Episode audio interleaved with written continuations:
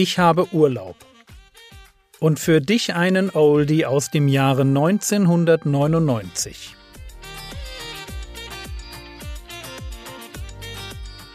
Theologie, die dich im Glauben wachsen lässt, Nachfolge praktisch dein geistlicher Impuls für den Tag. Mein Name ist Jürgen Fischer und diese Woche geht es um den idealen Zeitpunkt für das Evangelium. Hier zitiert Paulus, wie es ja viele Götter und viele Herren gibt. Mit dem Wort Götter hat er die Bezeichnung gewählt, die die Summe aller Götter des Olymps bezeichnet. Es ist so, ja, es ist der, der griechische Götterhimmel des Olymps. Diese Leute nannte man Götter. Aber er schreibt, wie es ja viele Götter und viele Herren gibt. Und Herren, das ist das Wort, was man für die Götter der Mysterienreligionen verwendete. Das sind die Götter der Kulte. Die bekanntesten es ist zum Beispiel die Zybele oder die große Mutter in Kleinasien. Oder dann kennen wir bekannter der Dionysos in Griechenland. In Ägypten Isis, Osiris und Serapis. In Persien Mithras-Kult. Und das ist vielleicht ein bisschen witzig, aber in den Augen der Römer war natürlich auch das Judentum und später dann das Christentum ein Kult, eine Sekte. Wie gingen die Römer mit solchen Kulten um? Im Allgemeinen ließ man die privaten religiösen Kulte gewähren. So lange, wie die Anhänger sich nicht gegen die Moral oder gegen den Staat arbeiteten. Ich denke, dass die römischen Kaiser sehr wohl wussten, dass ein Kult für das einfache Volk ein Ventilcharakter hat.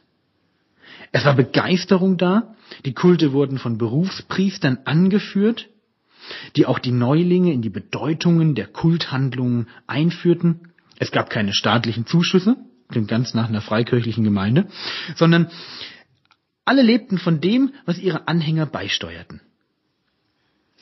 In den Kulten fanden sich die unteren Schichten genauso wie die oberen Schichten. Es gab Gemeinschaft miteinander, es gab menschliche Kontakte auf Ebenen, die sonst einfach nicht vorhanden waren. Man aß gemeinsam, man, man tanzte gemeinsam, man feierte gemeinsam und mindestens für Sklaven und Frauen gab es in diesen Kulten ein Mindestmaß an Freiheit. Und das machte die Kulte attraktiv, dieses Gemeinschaftselement und darüber hinaus drei Punkte das eine war die Lösung der Schuldfrage, das zweite die Suche nach Sicherheit und das dritte der Hunger nach Unsterblichkeit. Die Lösung der Schuldfrage, die Suche nach Sicherheit und der Hunger nach Unsterblichkeit. Drei ganz existenzielle Bedürfnisse des Menschen wurden scheinbar durch die Kulte gelöst und das machte sie anziehend. Kommen wir zu dem ersten, die Lösung der Schuldfrage. Wir dürfen nicht glauben, dass in der damaligen Welt kein Empfinden für Sünde vorhanden gewesen wäre. Seit dem fünften Jahrhundert vor Christus hatte sich der Begriff oder das Denken von Sünde im griechischen Denken eingeprägt. Es war klar, dass böse Taten bestraft werden müssen dass Schuld gesühnt werden muss, dass Menschen für ihre Taten verantwortlich sind. Man ging so weit, dass man die Bürgerkriege im Land als eine Strafe für das unwürdige Verhalten der Bürger und als eine Strafe für ihre religiöse Gleichgültigkeit deutete. In der Literatur finden wir bei einigen Schriftstellern, wie zum Beispiel Vergil oder Seneca, ein echtes Empfinden für Sünde. Und der einfache Mann auf der Straße, der das auch hatte, wo ging er hin mit seiner Schuldfrage? Was macht er mit seiner Schuld? Er schloss sich einem Kult an. Und man kann sich vorstellen, was für einen bleibenden Eindruck zum Beispiel, ein Beispiel, zum Beispiel der Einführungsritus in den Cybele-Kult hinterließ. Stellt euch Folgendes vor, das wird jetzt ein bisschen blutig, aber stellt euch vor, du bist ein Eingeweihter, du bist einer, der neu dazukommt und du möchtest, weil du deine Schuld spürst, irgendwie davon loskommen. Und man nimmt dich und bringt dich zu einem Rost. Man stellt dich unter diesen Rost und legt einen lebendigen Stier oben auf. Oder zum Beispiel auch einen Widder. Aber im Stier wird es besonders eindrücklich. Dann schneidet man diesem Stier die Kehle durch. Und das Blut läuft durch den Rost auf dich. Und du wirst mit Blut getränkt. Und es ist ein Zeichen für die sühnende und auch für die stärkende Kraft des Tieres. Und dieser Mann, der unter dem Rost steht, kommt heraus, dieser Neuling, mit dem Ausruf, er sei wiedergeboren in Ewigkeit. Stell dir vor, du hast es hinter dir.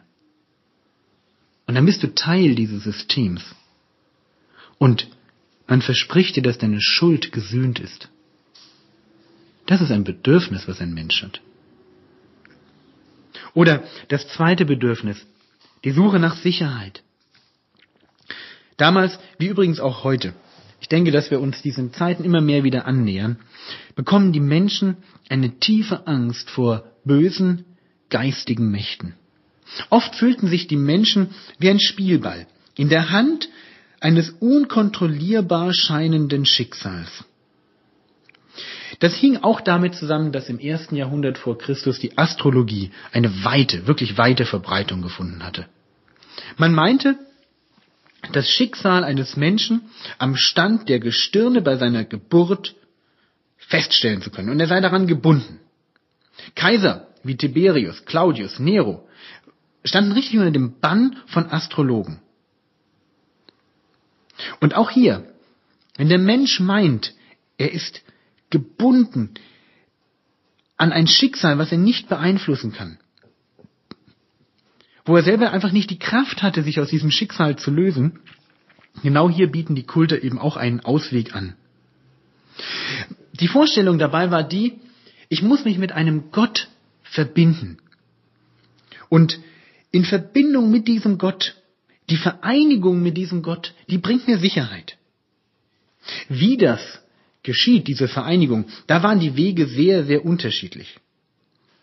Das konnte zum Beispiel wie bei dem Dionysos-Kult dadurch passieren, dass man sich in eine rasende Ekstase steigerte.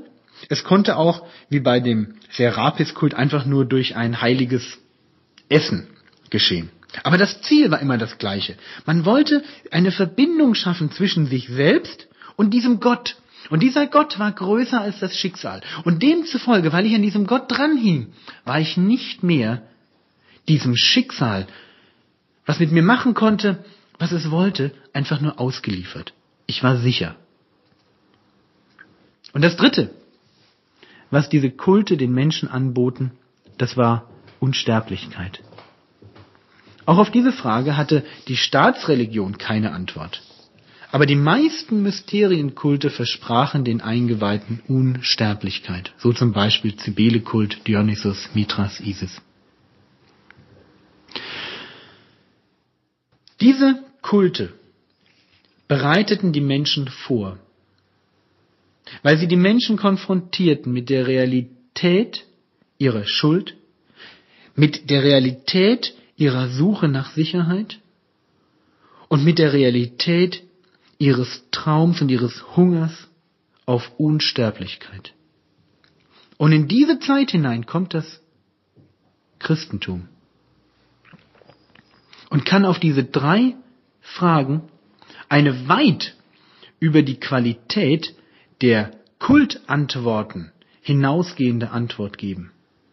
Eine Antwort, die zutiefst befriedigt hat und die eine wirkliche, eine echte Verbindung mit dem lebendigen Gott geschaffen hat. Eine spürbare Verbindung. Sodass neben dem Frieden und dem Straßensystem und der griechischen Sprache und dem griechischen Denken und den Kulten. Jetzt ein letzter Punkt noch behandelt werden soll. Und dieser letzte Punkt, das ist das Judentum. Das Judentum gehört zu den Wegbereitern des Evangeliums. Inwiefern? Das Judentum hatte schon hunderte von Jahren vor Christi Geburt sich im gesamten Mittelmeerraum verbreitet.